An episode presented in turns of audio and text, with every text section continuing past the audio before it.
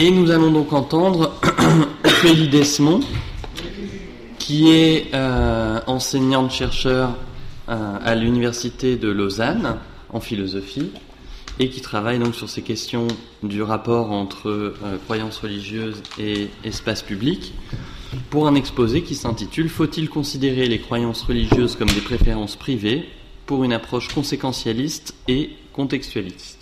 Ok, merci beaucoup. En fait, il y a un handout euh, Guilin qui est derrière toi, je pense. Euh, oui, tout à fait. Donc, euh, il me revient la difficile tâche de clore les débats. mais je vais d'abord commencer un peu formellement par remercier les organisateurs et effectivement, ce que je vais proposer ici euh, est, pas mal dans la continuité de, ce que Yann a, fait précédemment, donc, euh, ça s'articule euh, très bien. Donc, effectivement, le titre de mon intervention, c'est Faut-il considérer les croyances religieuses comme des préférences privées pour une approche contextualiste et conséquentialiste? Je vais plutôt laisser tomber l'aspect contextualiste ici et j'insisterai plutôt sur l'approche conséquentialiste. Donc euh, si vous avez maintenant le, handout euh, sous les yeux, euh, le, but en fait de mon intervention, ça va être de discuter de manière critique trois propositions dont j'estime qu'elles sont couramment admises dans le débat public. Donc je vais simplement présenter rapidement ces, ces, trois propositions. Donc la première proposition selon laquelle les croyances religieuses sont des préférences privées. La seconde, proposition selon laquelle il est légitime et souhaitable d'exclure les manifestations extérieures de la croyance religieuse. C'est une façon un petit peu lourde de parler de signes religieux euh, de la sphère publique. Et euh, troisième proposition selon laquelle il est légitime et souhaitable d'exclure les arguments issus des croyances religieuses dans le débat sociopolitique. Donc ce que je voudrais faire ici, euh, c'est simplement poser la question de savoir s'il faut accepter chacune de ces trois propositions donc il s'agit d'évaluer en fait leur, pertinence, leur validité normative. Et euh, la façon dont je vais procéder, c'est la suivante. Je vais simplement, pour chacune de ces propositions, euh, chercher à mettre en évidence euh, le fait qu'elles sont bien souvent admises dans l'espace public, dans le débat public. Et je chercherai ensuite à les analyser, à les clarifier, à chercher à montrer quels sont leurs présupposés implicites, de façon à répondre à la question de savoir si elles doivent ou non être admises de façon à les évaluer de manière normative. Et l'un des enjeux ici, c'est de réfléchir sur la corrélation en fait, entre ces trois propositions. Euh, ce sera assez facile d'insister sur la corrélation entre les deux premières, mais euh, qui, est, assez évidente. Mais l'un des enjeux plus importants, je pense, c'est de réfléchir à la corrélation entre la deuxième et la troisième. Donc, pour ne euh, pas faire durer trop le suspense, je vous indique simplement ce que je vais essayer de soutenir. Euh, je vais essayer de montrer en fait qu'il existe de très bonnes raisons de rejeter les deux premières propositions. Donc je me placerai dans un cadre libéral en fait. Donc on peut dire que dans un cadre libéral, il existe de très bonnes raisons de rejeter les deux premières propositions.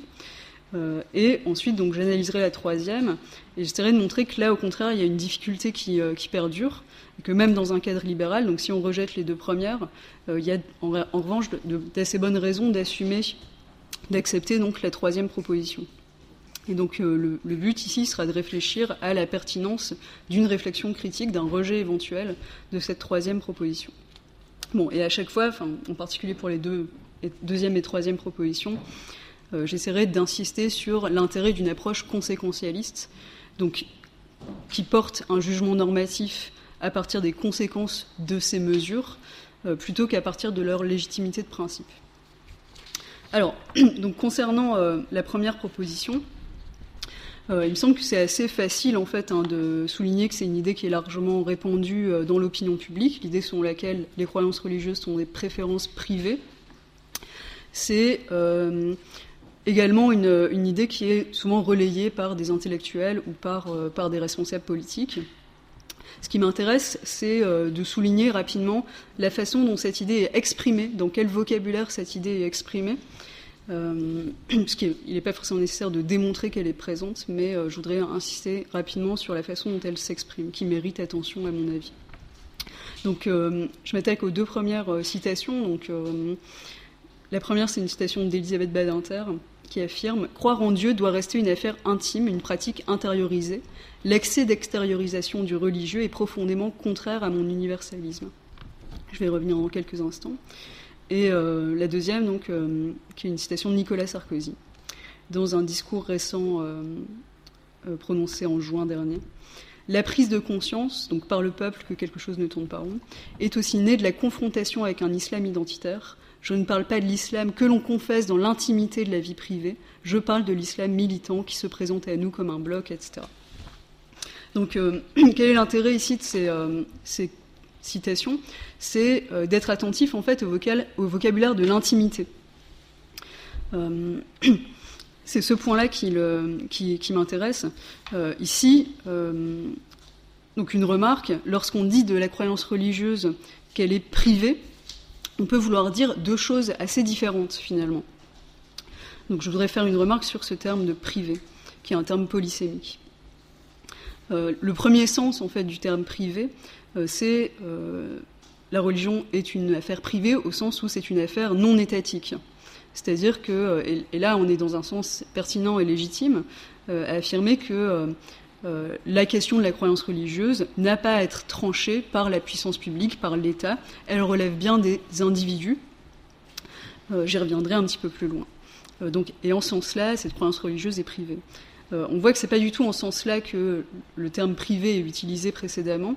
Euh, au contraire, la croyance religieuse est présentée comme privée au sens d'intime.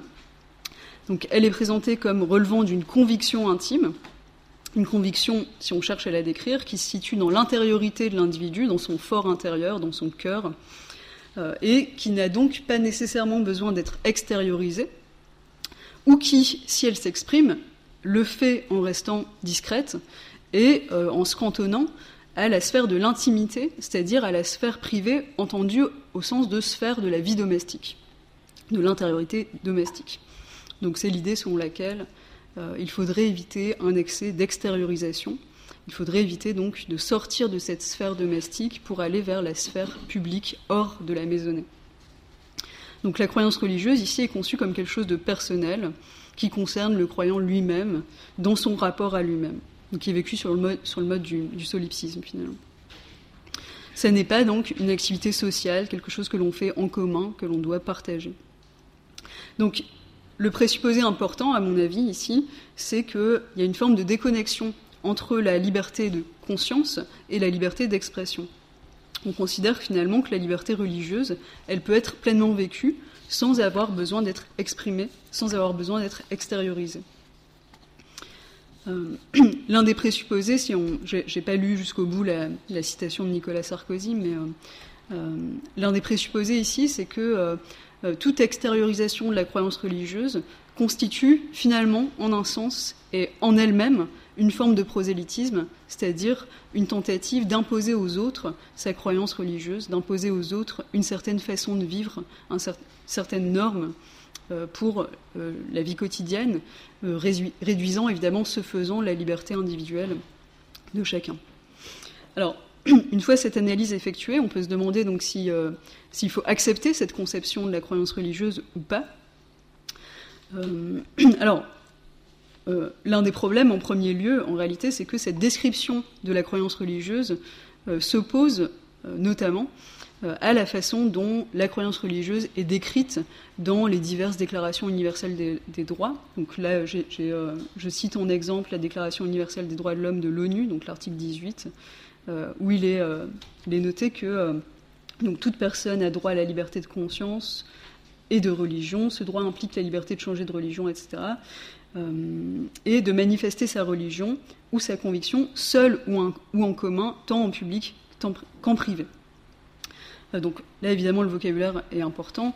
Euh, on voit que la religion est ici reconnue comme une activité sociale, euh, une activité qui se déroule pas simplement dans l'intimité de la sphère domestique, mais qui s'extériorise, qui pénètre donc ce qu'on peut appeler, par opposition à la sphère privée, la, sphère publique, et qui se pratique en commun. finalement, pour le dire rapidement, l'un des problèmes de la description de la croyance religieuse comme préférence intime, préférence privée au sens d'intime, c'est que, euh, comme je le disais précédemment, euh, elle est fondée donc sur cette déconnexion entre liberté de conscience et liberté d'expression, qu'on peut en fait remettre en question. C'est-à-dire, on peut poser la question de savoir en quoi est-ce que je suis libre si j'ai la liberté de penser ce que je veux, mais l'obligation de taire cette croyance, de la garder pour moi, de ne la partager avec personne et de la conserver donc dans la sphère de l'intimité.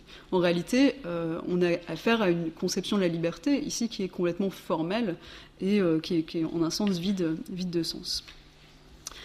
Euh, donc, il me semble que voilà, je m'autorise à conclure ici que on doit, on a de bonnes raisons de rejeter cette première proposition.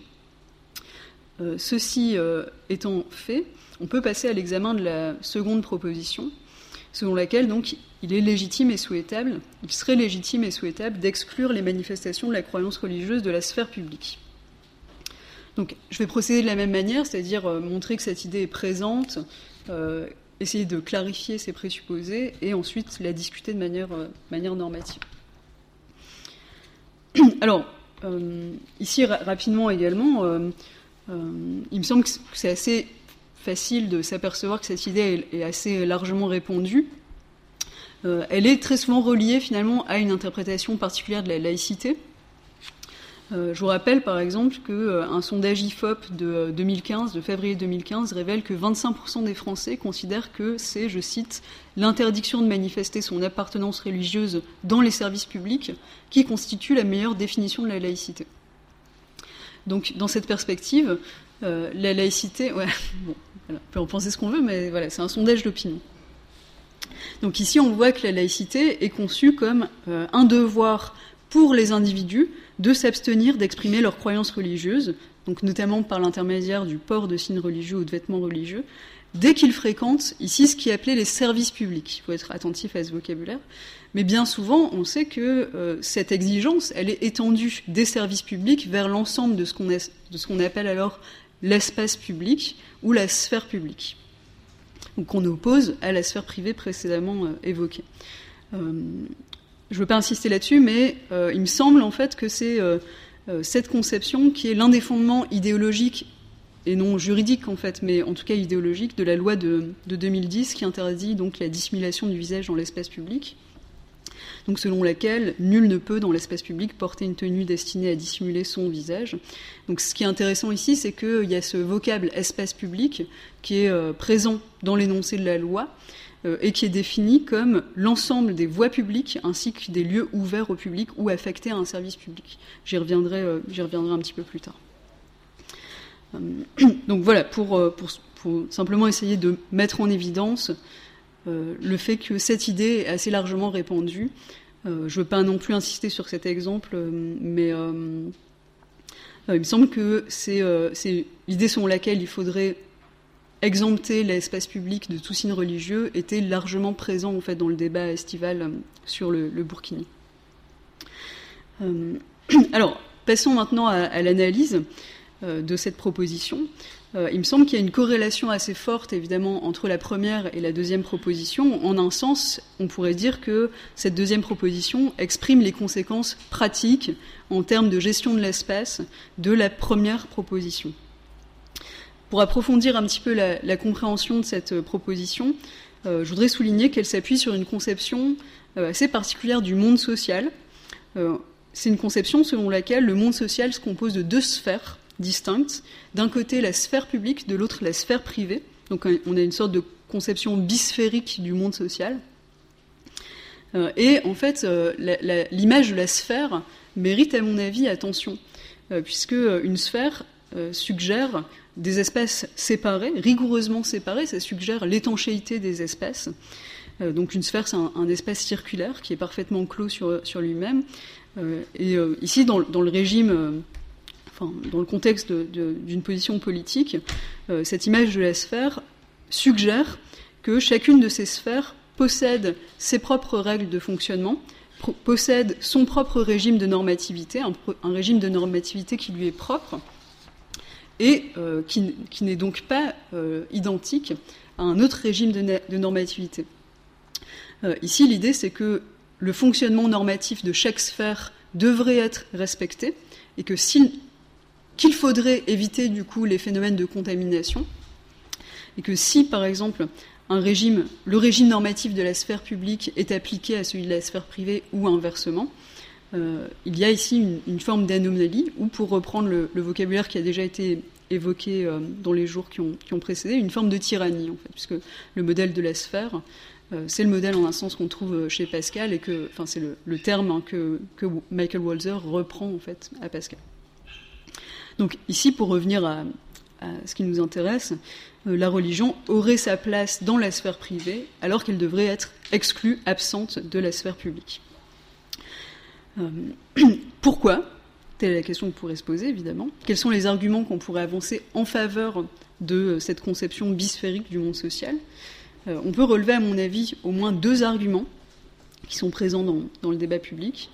Euh, le premier argument, qui est hum, parfois mobilisé, à mon avis, c'est l'idée selon laquelle la sphère publique, c'est la sphère du public, c'est-à-dire la sphère de ce qui est commun. Euh, la sphère publique, c'est la sphère de ce qui nous réunit, et par conséquent, les croyances, les pratiques et les signes qui nous singularisent, qui manifestent notre appartenance à un groupe, à une communauté particulière, euh, en général à une communauté minoritaire, devrait s'y effacer. Donc notre différence devrait s'effacer de cet espace public est l'espace commun, l'espace du public. Euh, bon, voilà. Il me semble que c'est une conception qu'on trouve parfois. L'espace public ici donc devrait être neutre, expurgé de tout signe religieux. L'autre argument qu'on a tout récemment entendu, c'est l'argument selon lequel l'expression des croyances religieuses dans la sphère publique est tout simplement susceptible de troubler l'ordre public et que par conséquent il serait légitime de proscrire l'expression de ces croyances pour protéger donc l'ordre public. Il me semble en fait que c'est l'un des arguments majeurs des arrêtés euh, anti-Burkini.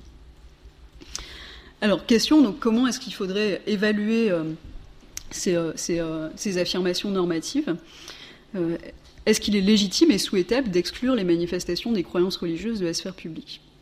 Il me semble que pour réfuter cette proposition, il y a plusieurs stratégies possibles. Euh, il y a ce qu'on pourrait appeler une première stratégie argumentative qui repose sur des arguments de principe qui discutent donc la légitimité de ces interdictions. Je vais citer rapidement euh, certains de ces arguments, mais je voudrais pas euh, trop m'attarder là-dessus pour passer donc à la deuxième stratégie qui sera conséquentialiste. Le premier argument, donc, qui est le plus évident que je tenais quand même à, mentionner, c'est que finalement, hein, cette conception, elle repose sur une, définition ou une conception complètement erronée, en fait, hein, de, la loi de 1905 et de la laïcité. Euh, puisqu'il faut rappeler que ce qui est imposé ici dans cette loi, c'est un, devoir donc, qui s'impose à l'État et non aux individus, euh, ni même donc aux usagers des services publics. Donc c'est l'État qui doit être neutre et non les individus eux-mêmes. Et l'État doit justement être neutre pour que les individus jouissent, bénéficient d'une réelle liberté de conscience, c'est-à-dire qu'ils puissent euh, avoir leur liberté de conscience et leur liberté religieuse sans subir de discrimination du fait de leur croyance. Bon. Euh, donc je, vous renvoie ici à ce que je disais aussi précédemment sur euh, les deux sens du terme privé. Il y a de bonnes raisons de faire de la religion une affaire privée si on considère que ça veut dire non étatique. Euh, donc là, je vous renvoie également à, ce que ce que ce qu'explique Jean Bobéro, par exemple, sur la, question de la laïcité falsifiée, ou ce que d'autres appellent la nouvelle, la nouvelle laïcité. Donc, euh, c'est des juristes ici, hein, Stéphanie et Nette Vaucher. Euh, bon, je ne m'éteins pas là-dessus. un deuxième argument dans la même stratégie, sur lequel je vais passer également assez rapidement, c'est que, en fait, on pourrait aussi critiquer cette conception bipartite du monde social. Euh, d'abord, on peut critiquer l'idée selon laquelle il existe, à proprement parler, une sphère privée, c'est-à-dire une sphère privée qui serait complètement indépendante de la sphère publique. Euh, pour le faire, à mon avis, on peut s'inspirer des stratégies euh, féministes, comme chez Nancy Fraser, par exemple. La sphère privée, ce n'est pas une sphère étrangère au droit, par exemple. Hein. N'est c'est pas parce que je suis à la maison que je peux faire subir ce que je veux à mes enfants ou à mon conjoint. donc il n'existe pas de sphère privée totalement indépendante de la sphère publique. Et euh, de la même façon, on pourrait critiquer aussi la notion de sphère publique, euh, ici au sens où, euh, à mon avis, vous voyez comme c'est la raison pour laquelle je citais cette loi d'octobre 2010, on pourrait douter du fait qu'il existe bien quelque chose comme une sphère publique au sens de sphère homogène, au sens d'un espace public qui serait un seul espace, qui fonctionnerait sous un seul régime de normativité. Euh, ce que je suggère ici, c'est que, euh, en réalité, on pourrait essayer de souligner qu'il existe des espaces publics différents qui fonctionnent selon des régimes de normativité différents. Euh, par exemple, il existe des espaces publics qui sont étatiques, le Parlement, le tribunal, l'hôpital, l'école, les services publics. Hein et d'autres espaces publics, euh, la rue, la plage, euh, qui, n'ont pas le même statut. D'accord? Donc il n'y a pas d'homogénéité de la sphère publique et euh, chacun de ces espaces a des finalités différentes et par conséquent, les normes qui s'appliquent à ces espaces doivent également être considérées comme différentes. Bon, mais non, moi je ne veux pas, je pas m'attarder là-dessus pour, pour indiquer l'intérêt d'une deuxième stratégie qui est une stratégie donc conséquentialiste, qui consiste à évaluer la pertinence de la coercition en fonction de ses conséquences et non pas en fonction de ses raisons, on pourrait dire. Euh, donc je voudrais mettre en rapport cette idée, cette stratégie, avec l'un des arguments évoqués plus haut, l'argument de l'ordre public. L'argument selon lequel la manifestation des croyances religieuses serait un danger pour l'ordre public. Euh, donc il y aurait beaucoup à dire évidemment là-dessus, mais euh, l'idée sur laquelle je voudrais me concentrer, c'est que c'est cette idée, finalement, qui peut questionner l'idée selon laquelle la disparition des signes religieux de la sphère publique serait un facteur de stabilité sociale. Euh, et si on suit cette perspective, évidemment, cette disparition est souhaitable, puisqu'elle renforce la stabilité sociale qui est elle-même souhaitable. En réalité, il me semble qu'on peut remettre en question cette idée euh, et réfléchir sur l'effet qu'aurait cette disparition des signes religieux de l'espace public on peut contester l'idée selon laquelle cette disparition renforcerait la stabilité. Ici, je m'appuie donc sur euh, la citation suivante qui est euh, extraite de l'ouvrage de Charles Taylor et euh, Jocelyn McClure, Laïcité et liberté de conscience. Ce qui m'intéresse, c'est la fin de la citation, mais je vais lire rapidement le début. Il se peut que des citoyens soient choqués par la vision d'un agent de l'État affichant son appartenance religieuse, peu importe les conséquences de ce dernier. Mais comment s'explique cette réaction? Est-il possible que dans bien des cas, elle provienne d'une suspicion, voire d'une intolérance envers la religion en général ou envers les religions minoritaires en particulier? Devrions-nous restreindre le libre exercice de la religion de certains citoyens sur cette base? Et je passe à la suite. Euh, non, non, je vais le lire en entier. Euh, dans les sociétés diversifiées au sein desquelles une multiplicité de religions et de rapports à la religion se côtoient, il faut plutôt miser sur un apprentissage du vivre ensemble qui favorise la compréhension et le respect mutuel. Or, c'est ce passage en fait qui m'intéresse en particulier. Comment pourrait-on s'habituer à des signes religieux avec lesquels la majorité n'est pas familiarisée si un certain nombre de professions clés sont fermées à ceux et celles pour qui la foi doit se traduire par le port de tels signes? Une laïcité plus sévère ne risque-t-elle pas de favoriser un repli communautaire plutôt que l'intégration? Donc ici, l'un des points qui m'intéresse, c'est euh, le début, où il s'interroge ici sur les motifs du désir de coercition. Pourquoi certains ressentent le désir de faire sortir les signes religieux de l'espace public euh, La réponse est parce que ces signes nous choquent. Il me semble que ça s'applique bien à notre débat estival. Le choc, donc, c'est une réaction émotionnelle. Euh, Et du point de vue de la stabilité démocratique, on pourrait se dire oui, il est effectivement souhaitable que les citoyens, les individus, ne soient pas choqués les uns par les autres. La question alors, c'est comment y parvenir Comment parvenir à faire en sorte que les individus ne soient pas choqués les uns par les autres euh, Il me semble que les politiques publiques peuvent être examinées à l'aune de cette question, à l'aune de la question de savoir si elles permettent de faire en sorte que les citoyens ne soient plus choqués par les croyances ou par les pratiques religieuse des autres citoyens. Euh, la réponse de euh, Jocelyn McClure et, Charles Taylor est de souligner qu'il est pertinent, judicieux, que les citoyens s'habituent aux pratiques minoritaires notamment, qu'ils les apprivoisent, qu'éventuellement ils apprennent à les interpréter différemment qu'ils ne le faisaient initialement en première intention. Par exemple, euh, qu'ils apprennent à réinterpréter le port du voile autrement que comme une radicalisation identitaire. Euh, L'un des points importants, il me semble, c'est que, dans, leur argument, c'est de souligner que finalement la coercition et la disparition des, signes religieux de l'espace public risquent de produire des effets inverses à ce qui est souhaitable dans une démocratie. Ils risquent de rigidifier les croyances de ceux qui subissent l'exclusion, mais aussi finalement de rendre les, ceux qui ne subissent pas ces exclusions, de les rendre incapables d'apprivoiser la différence. La disparition des signes religieux de l'espace public, leur invisibilisation, rend impossible un phénomène de familiarisation, de réinterprétation par l'échange. Et finalement, on peut considérer qu'il est susceptible d'accroître la peur, la méfiance, euh, et donc d'être un obstacle pour la stabilité sociale plutôt qu'un atout. Alors il y a de nombreux présupposés à, cette position, euh, notamment le présupposé selon lequel le contact euh, favorise euh, la réinterprétation des signes de l'autre. Évidemment, ce seraient des présupposés qui devraient être testés au niveau empirique, sociologique. je ne vais, pas le faire, vais pas le faire maintenant. Je vais me contenter du coup un peu dogmatiquement de considérer que j'ai mis en évidence de bonnes raisons de rejeter nos deux premières propositions. Donc de considérer que la religion n'est pas une affaire intime qui devrait être cantonnée à l'espace domestique, euh, qu'il est légitime qu'elle s'exprime dans les espaces publics et qu'il est aussi souhaitable qu'elle s'exprime. C'était ma stratégie conséquentialiste. Du coup, question, qu'en est-il de notre troisième proposition? Euh, Proposition selon laquelle il est légitime et souhaitable d'exclure les arguments issus des croyances religieuses du débat sociopolitique. Euh, donc la question, hein, c'est de savoir si il faut également rejeter cette proposition, eu égard au fait que nous avons rejeté les deux premières une précision. Donc ici, euh, je ne parle plus de signes religieux, de signes euh, physiques, mais euh, d'une conception discursive de ce que Yann appelait les, raisons religieuses, en fait. La question, c'est de savoir ce qu'il faut faire des arguments religieux, des arguments dérivés de conceptions religieuses.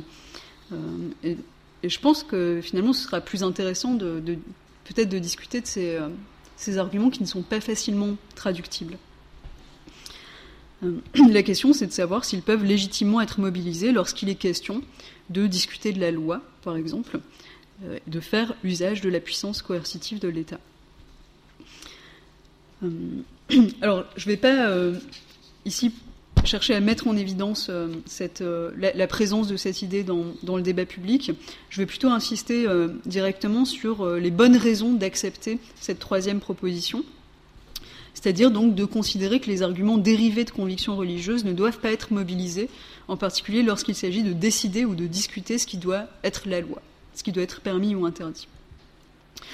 Euh, il y a différentes stratégies possibles pour argumenter en faveur de cette idée. Je vais mobiliser ici la, référence à, Rawls, et plus précisément donc à ce qu'il appelle le principe libéral de légitimité, euh, qui est relié à son concept de, raison publique qu'il développe dans, dans libéralisme politique.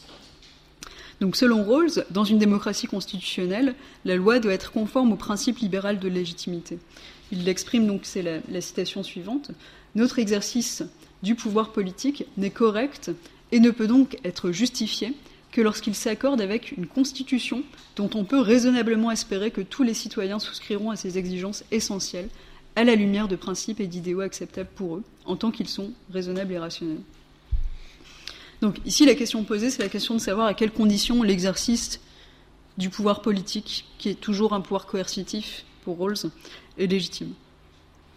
Et euh, la réponse, c'est que la loi n'est légitime que s'il est possible de la justifier de manière neutre. Je ne vais pas insister beaucoup là-dessus, puisque Yann en a déjà dit beaucoup, ça m'arrange bien. Euh, mais simplement peut-être rappeler euh, l'argument. Dans un cadre démocratique, par définition, donc là, on est bien dans une perspective contextualiste en réalité hein, pour Rawls.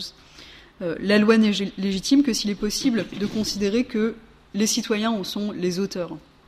Les citoyens en tant qu'ils sont des personnes libres et égales entre elles, rationnelles et raisonnables. Donc, ce que Rawls considère, c'est que cette procédure de légitimation serait en réalité impossible à satisfaire si, pour justifier une loi, on devait nécessairement faire appel à ce qu'il appelle donc une doctrine compréhensive, à une conception particulière du monde et du bien euh, dont les, euh, conceptions religieuses participent. Pour le dire simplement, si pour justifier euh, une mesure politique, je suis obligé de faire appel à une croyance religieuse, il est évident que le peuple tout entier ne pourra être considéré comme son auteur, puisque le contexte dans lequel Rawls se situe, c'est celui du pluralisme, le contexte dans lequel les personnes n'adhèrent plus aux mêmes doctrines compréhensibles, contexte dans lequel il n'y a plus de consensus sur, euh, sur les croyances.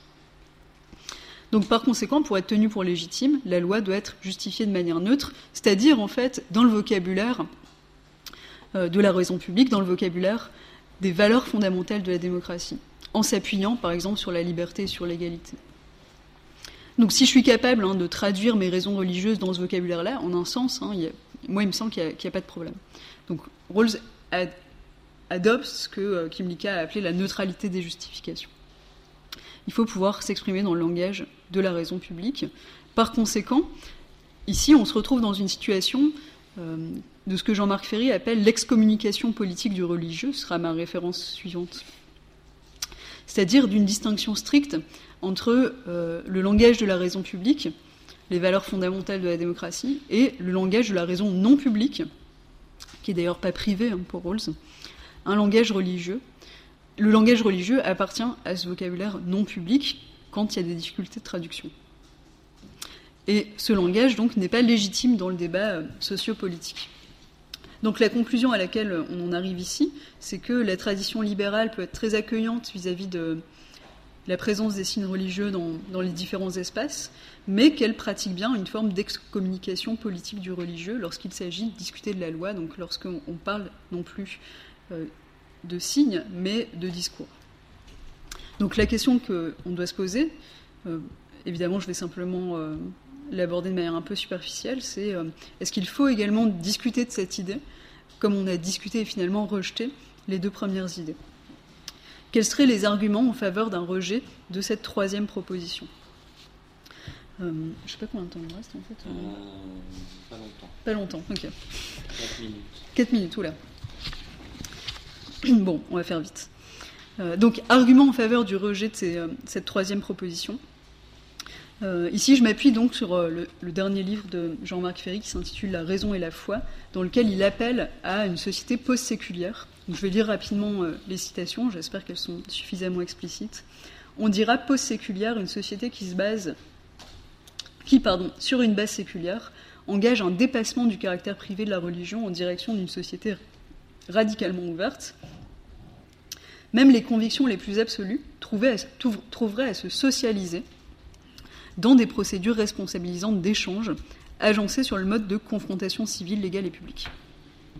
Et post-séculière, une société capable d'offrir, sur une base égalitaire, un cadre approprié à une exposition publique des convictions, à l'épreuve des contre-expériences et contre-arguments. Et la suivante, l'idée de post-sécularité suggère lever du voile d'ignorance jeté sur les appartenances et les convictions, la contribution des religions à l'instruction des questions délicates cesserait d'être cantonnée aux marges des procédures démocratiques ouvertes. Donc ici, ce que euh, Jean-Marc Ferry euh, souhaite, c'est l'élargissement de l'arène délibérative et la transformation donc de l'espace public. Il souhaite élargir la raison publique, au contraire donc des restrictions qui sont imposées par la tradition libérale. La question évidemment qu'on peut se poser, c'est pourquoi? Pourquoi vouloir élargir cette euh, raison publique? Euh, Il y a plusieurs arguments chez, euh, chez Ferry, qu'on trouve chez, Ferry. L'argument sur lequel je voudrais m'arrêter, c'est celui de ce qu'il appelle l'occultation des préférences. je vais essayer de faire très vite, mais en gros, c'est l'idée que parce que les raisons fondamentales des individus dans le consensus par recoupement n'ont pas à être connus. Donc, ce qui se passe dans le consensus par recoupement, c'est que ce qui importe, c'est que les individus, finalement, adhèrent aux principes de justice. La façon dont ils parviennent à ces principes, aux valeurs fondamentales de la démocratie, euh, est très souvent reliée à leurs convictions profondes, à, leur, doctrine compréhensive. Euh, l'idée du consensus par reculement, c'est qu'on peut adhérer aux valeurs politiques à partir de différents points de départ. Mais finalement, ces différents points de départ importent peu dans une conception libérale. Ce qui importe, c'est le résultat, ce que les individus finissent par s'accorder sur les valeurs politiques. Donc Ferry considère, c'est la, dernière citation, non, l'avant-dernière du coup. Euh,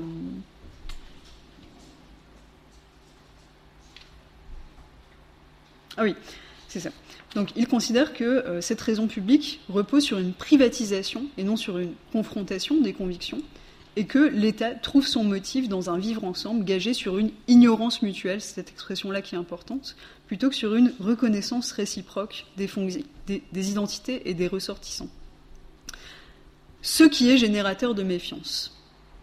Donc ici, il me semble qu'on a également un argument conséquentialiste, que l'argument c'est le suivant. Si j'ignore les raisons de l'autre, je peux toujours le soupçonner en réalité de ne finalement pas adhérer réellement aux valeurs politiques. Si je ne sais pas comment, à partir de ses convictions profondes, il parvient euh, à adopter les valeurs politiques, je peux toujours être dans la méfiance, considérer que, en réalité, parce qu'il est chrétien ou parce qu'il est musulman, euh, euh, il est de mauvaise foi. C'est-à-dire qu'en réalité, il y a conflit entre ses croyances profondes, ses convictions profondes, et, et les valeurs politiques fondamentales. Donc, L'idée de Ferry, c'est que euh, cette ignorance mutuelle est générateur de méfiance. Donc là, on a vraiment un argument conséquentialiste qui me semble, qui me semble, euh, qui me semble assez fort, en fait. Euh, l'idée, ce serait qu'il faudrait mieux être capable de mieux montrer comment les individus peuvent interpréter leur propre conception du bien ou du monde, leur propre doctrine compréhensive, comment ils peuvent arriver à les concilier avec les idées politiques du bien, les, valeurs de la démocratie. Euh, et que donc euh, la raison publique, telle qu'elle est pensée dans un cas libéral, ne le permet pas. Euh, c'est un argument qui est intéressant puisque il me semble qu'on peut être sensible au fait qu'effectivement la méfiance et la suspicion mutuelle minent en un sens les rapports sociaux dans un cadre libéral. néanmoins, la question que je voudrais poser, donc ce que, ce que Ferry dit, c'est qu'il faudrait un espace dans lequel ces convictions pourraient trouver à s'exprimer euh, la question qui me semble néanmoins résister, c'est oui, mais quel espace? C'est une question qu'il ne résout pas complètement. C'est là-dessus que je terminerai.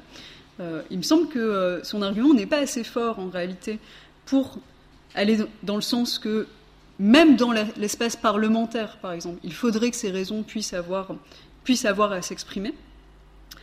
Il me semble que le principe de légitimité démocratique doit demeurer et euh, que l'espace donc, dans lequel ces convictions auraient à s'exprimer, cet espace public, reste toujours relativement flou. Euh, on ne sait pas si cet espace existe, euh, s'il est simplement un espace qui est de l'ordre du souhaitable. et la question qu'on peut se poser, c'est est-ce qu'on n'est pas toujours dans une conception de l'espace public, de l'espace discursif, qui ressemble à quelque chose comme un vœu pieux qu'à autre chose, qu'à une réalité. je m'arrête ici, je vous remercie.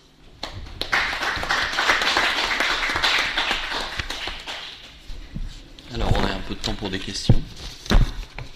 Laurent, Lydia et puis.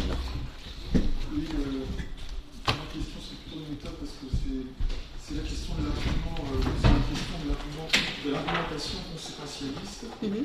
Il paraît quand même un des points faibles, évidemment, de, de, l'argument de, de Taylor. Pour le reste, tout ce que vous avez dit pour la, la pour la réfutation des points 1 et 2, notamment ce que vous avez dit sur l'espace public et sur euh, la question des, des préférences privées, euh, je, suis, euh, effectivement, je suis effectivement entièrement d'accord. Je pense que pour la fameuse histoire entre guillemets, du bikini, on pourrait euh, la, la, renforcer avec l'argument qui avait été donné dans la précédente conférence en disant que cet argument-là, comme d'autres arguments d'ailleurs, cette argumentation, comme d'autres d'ailleurs un petit peu de, de même nature, présuppose que euh, les citoyens ou les personnes ne sont pas capables d'exprimer de manière rationnelle leur propre préférence, parce que parfois on suppose leur aliénation, ce qui est complètement discutable, comme argumentation.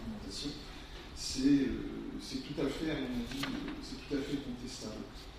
Mais euh, dans l'argumentation de, de McLeod Taylor, j'ai un peu euh, tié lorsqu'on dit, parce qu'il dit, comment pourrait-on s'habituer à des signes religieux avec lesquels la majorité n'est pas familiarisée, c'est un certain nombre de professions clés sont fermées à ceux et celles pour qui la foi se doit se traduire par le port de tels signes. Mm -hmm. Donc là, à mon avis, l'argumentation, faudrait soumettre euh, cette argumentation prévue à un phénomène de probabilité et non plus la recontextualiser. Alors, à mon sens, par exemple, j'aurais d'aussi fortes raisons de présupposer que certaines professions clés si les personnes qui les tiennent marquaient ou affichaient leurs convictions religieuses dans certains contextes, par exemple, le contexte anglais est très différent du contexte français. Je crois que tout récemment, j'ai vu qu'on avait autorisé certains agents de police anglais à porter un voile. Je n'ai vu la, photo. Ce n'est pas le contexte français. Il y aurait ça en contexte français hier, parce qu'est l'État en contexte français, je dis bien, c'est très particulier.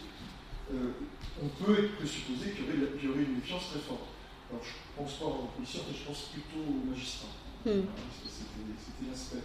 D'où ça me paraît j'ai réfléchi sur ma résistance et ça me paraît être une limite de l'argumentation conséquentialiste qui présuppose des conséquences et je ne suis même pas sûr euh, soient testables. Alors, de ce point de vue-là, je resterai, je l'avoue, un petit peu déontologiste. Ouais, alors j'ai effectivement oublié de préciser que euh, la citation que j'utilise, euh, elle porte effectivement sur le port des signes religieux par les agents de l'État.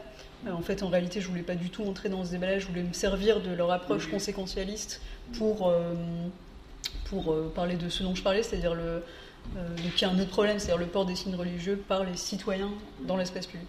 Mais je vais quand même répondre à votre question. En fait, Moi j'ai essayé de prendre la question, justement quand j'ai eu une résistance en disant ça, je me suis dit, est-ce que c'est pas un problème de méthode? D'accord, ok. Alors euh, de façon un peu générale, et puis après je viendrai au, cas plus particulier, de façon un peu générale, finalement c'est vrai qu'on aborde assez peu souvent, enfin il me semble en fait, hein, y compris dans le débat public, euh, les questions de politique publique et les, questions, de, les questions coercitives en fait, euh, sous l'angle des conséquences. Euh, on les aborde très souvent ben, de manière un peu juridique, c'est-à-dire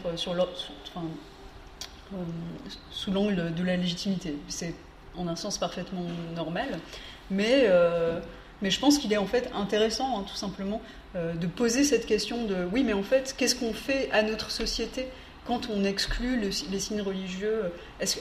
Voilà, en un sens, est-ce que c'est bien pour notre société? Qu'est-ce qu'on se fait à nous-mêmes, en fait? Euh, Est-ce qu'on se rend plus tolérant par ce biais-là? Et il me semble que euh, ici, l'approche conséquentialiste me semble intéressante. Après, en général, hein, si vous voulez, j'ai pas de, j'ai pas spécialement de d'affection pour le conséquentialisme euh, en général, mais il me semble que sur ce point-là, l'approche conséquentialiste euh, est assez pertinente.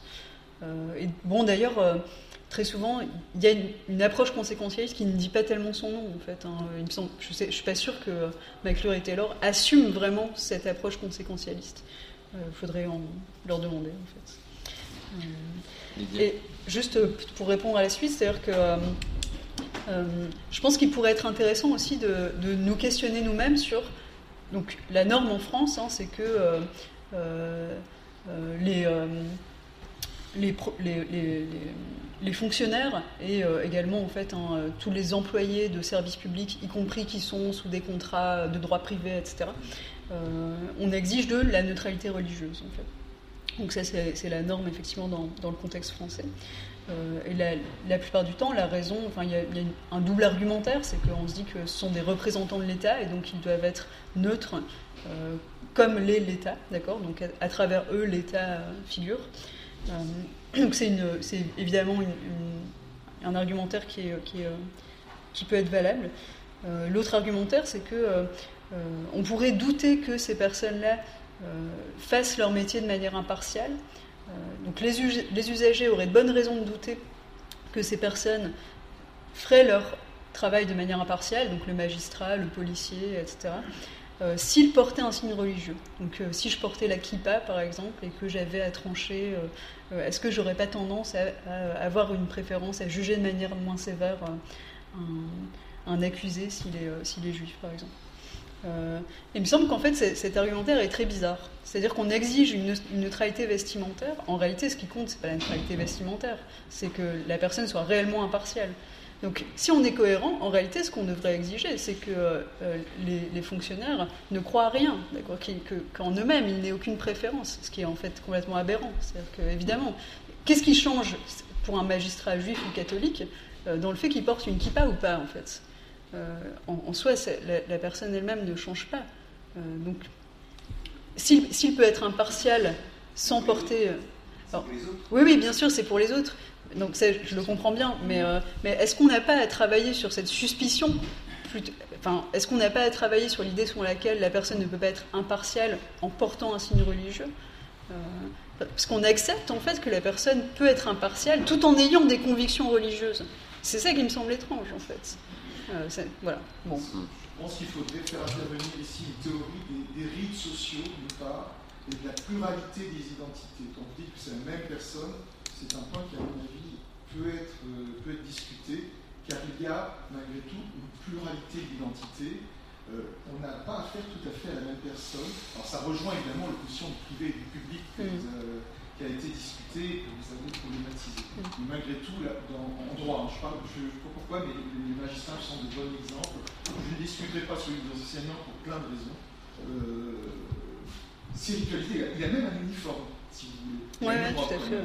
il a un uniforme, il faut vraiment, effectivement, il y a un rituel et il faut qu'il le montre. Et même en approche conséquentialiste, le risque, je pourrais dire, d'accusation de partialité est très grand.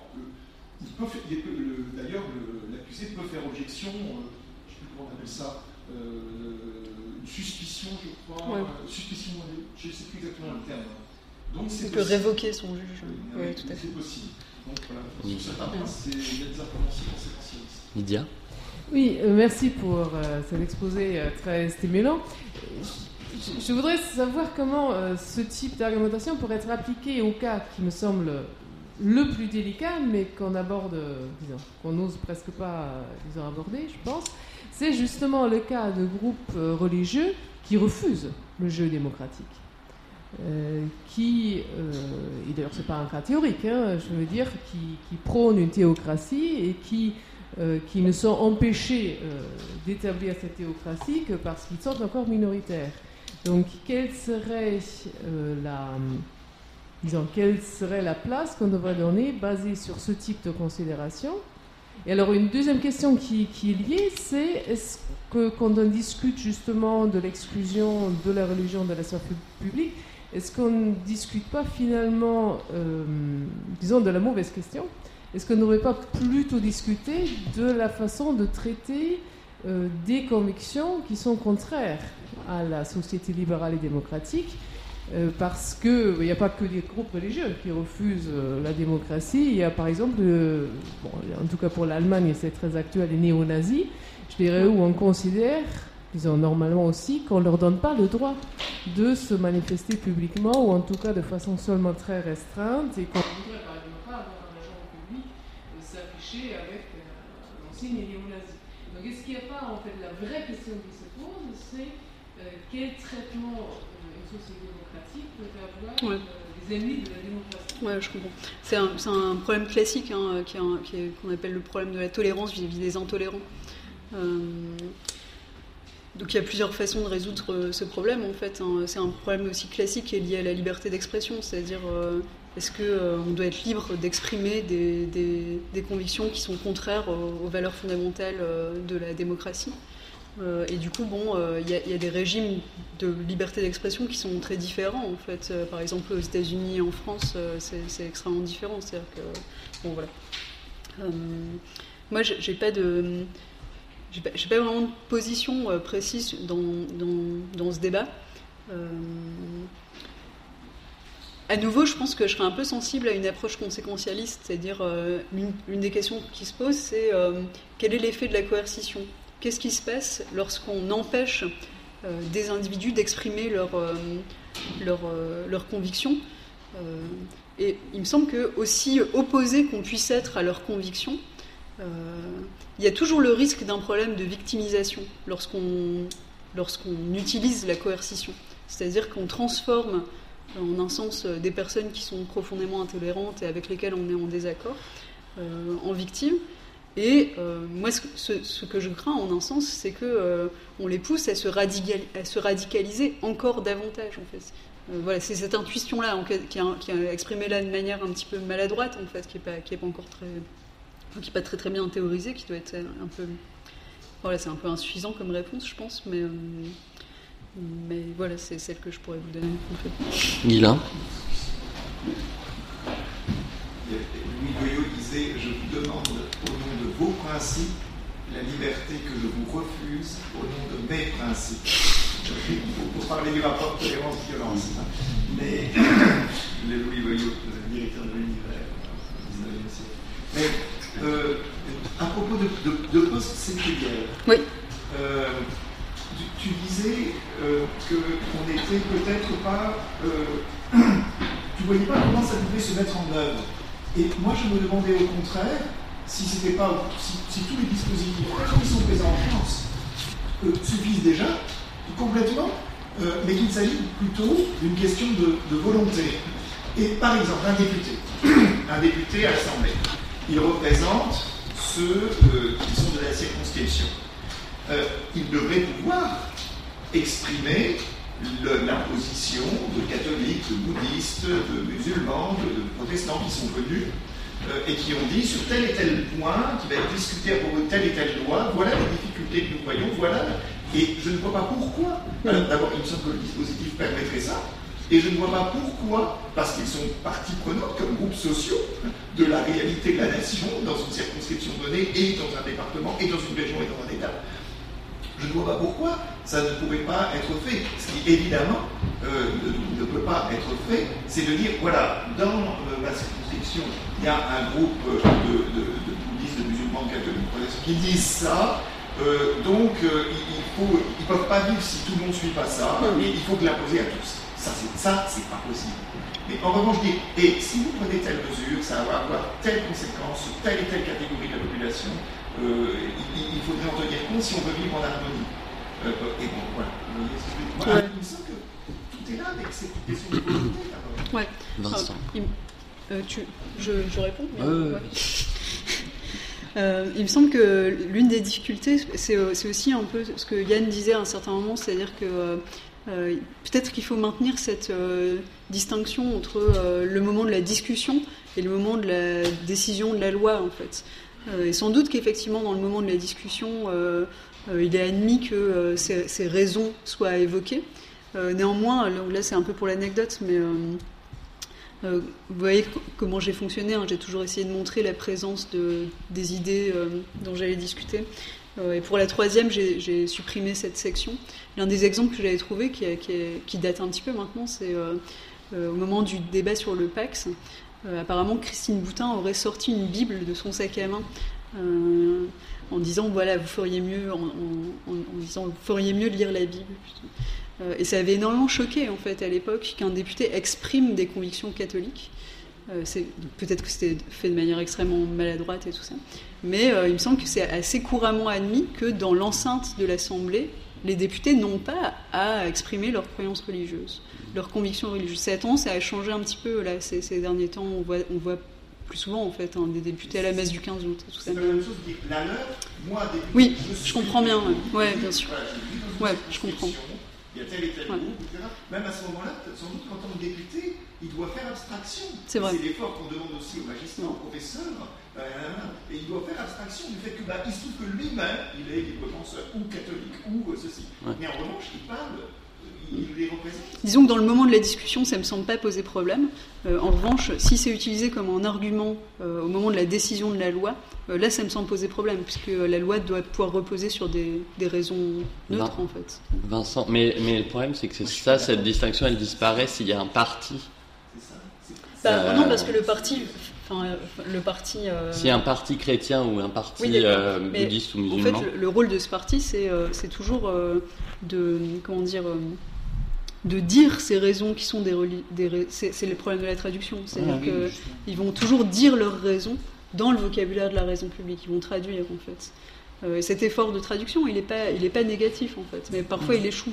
Mhm. Mais Juste pour préciser, moi ce que j'ai essayé de faire, c'est justement de ne pas imposer la traduction. Ouais. ouais. Vincent.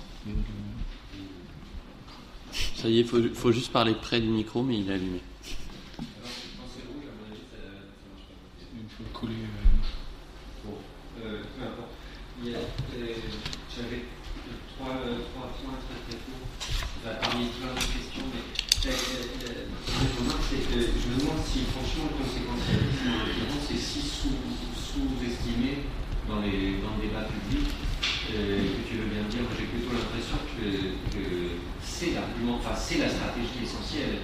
des, discussions en termes d'assimilation et d'intégration, par exemple, sur les termes d'assimilation et d'intégration sont typiquement, euh, ils sont pas majoritaires, enfin peut-être pas majoritaires, mais en tout cas abondamment utilisés dans ce, dans, ce type de débat. Et on voit bien dans ce cas-là qu'il n'est pas si facile d'harmoniser des stratégies en termes conséquentialistes et des stratégies en termes de euh, du droit, par exemple. et qu'il y a un choix à un moment donné qui doit être fait entre une stratégie ou une autre, qu'il y a une difficulté à décider qui peut, qui produire et sur quel terrain on peut produire. Tu, tu, veux bien me donner un exemple plus. Parce que je vois pas en fait. Euh... Bah, typiquement, par exemple, si, euh, si on exclut. Euh, si on refuse d'exclure les, signes ostentatoires euh, religieux, comme on le dit, au, nom d'un argument typiquement conséquentialiste, euh, qui consiste à dire bah, c'est précisément ça exclut une, catégorie euh, de, la population, ou alors, pas, à un moment donné, on refuse que à l'université, finalement, jusqu'à l'université, il y ait des, signes ostentatoires religieux, et on dit, bah, voilà, on prive de l'éducation un certain nombre de, l'éducation publique un certain nombre de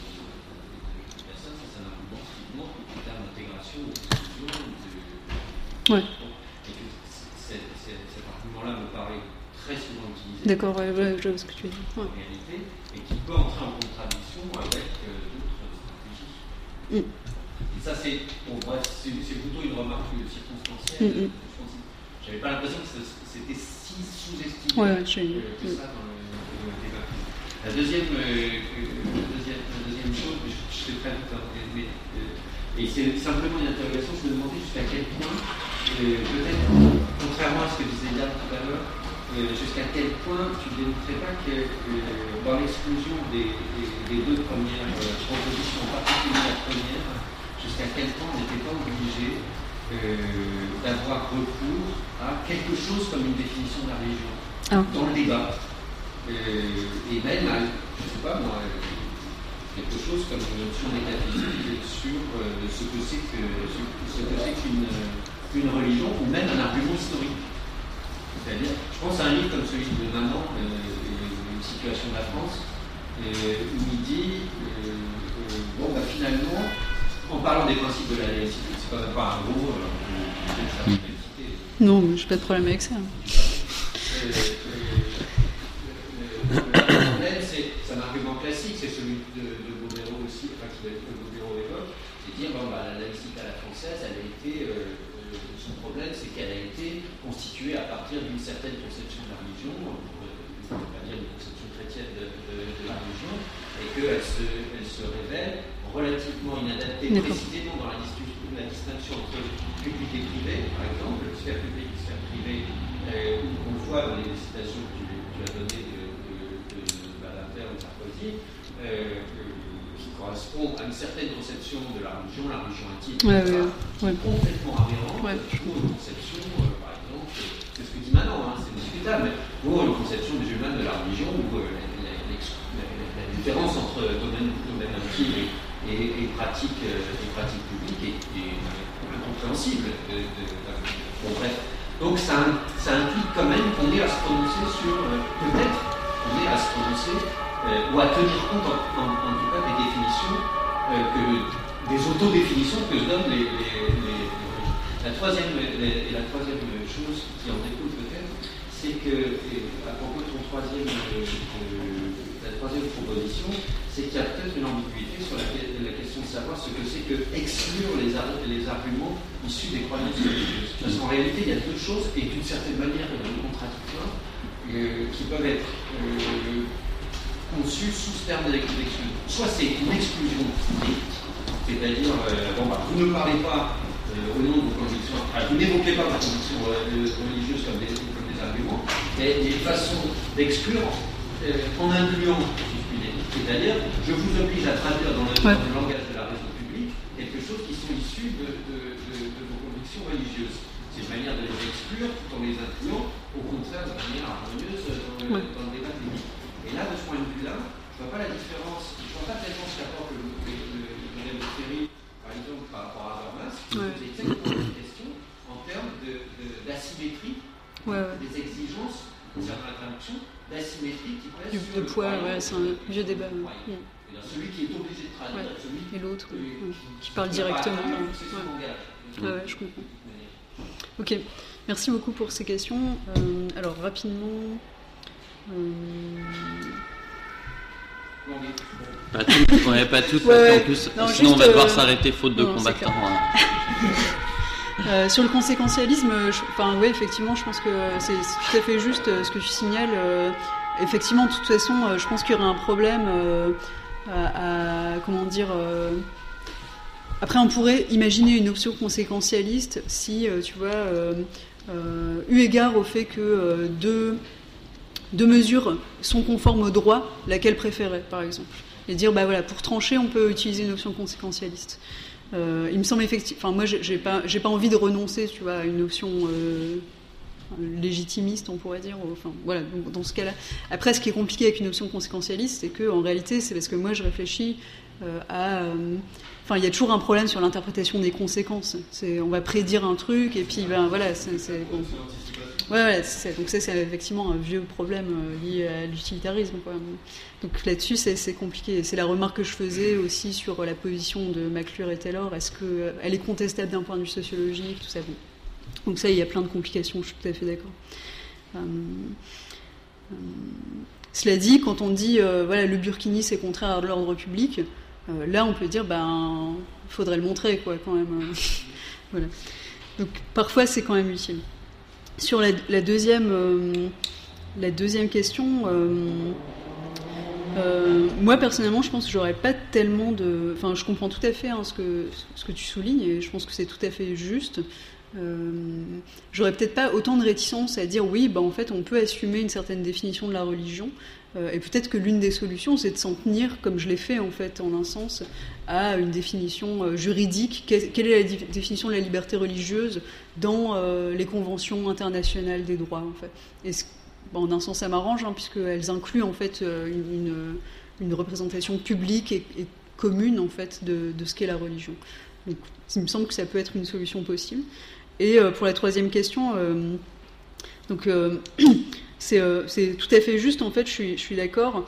Euh, la question qui m'intéresse vraiment, en fait, c'est le, cas où euh, et il me semble en fait que c'est à ça que Ferry s'intéresse aussi. La question c'est qu'est-ce qui se passe si les, raisons religieuses en fait ne sont pas facilement traductibles? En fait, il me semble que c'est ce cas-là qui est intéressant parce que si c'est traductible en fait en un sens, il n'y a pas de problème.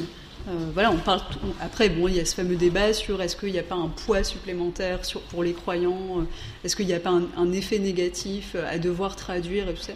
Ça, c'est un débat, on peut en discuter. Il y a aussi, pardon, a ne serait-ce qu'entre vous, une différence sur la conception de la, tra- traduction. C'est-à-dire, en fait, euh, il- la traduction, c'est qui pas un acte neutre, et qu'est-ce que Ouais, c'est ouais, que la bien, traduction euh, tout à fait. Euh, si c'est une traduction ça, bien Ouais. sûr. ouais. Est-ce que la, tradu- la traduction dénature, ça effectivement, c'est. Ouais. Mais, mais, mais je sais pas, moi, moi, ce qui me semble plus intéressant, en fait, donc c'est- effectivement, c'est un débat important. Euh, ce qui me semble important aussi, c'est euh, les cas en fait où, euh, il y a, il y a- où la traduction, où on n'arrive pas à traduire en fait. Euh, et il me semble que c'est à, à ces difficultés-là qu'on a été confronté, par exemple, dans, dans le débat sur le mariage pour tous. C'est euh, c'est quelles sont les convictions qui sont présentes en arrière-plan? Puis on essaye de les traduire maladroitement, mais du coup, finalement, on n'arrive pas à expliciter vraiment ce pourquoi on s'y oppose. On s'arrête parce que on a dépassé le beaucoup. Merci beaucoup.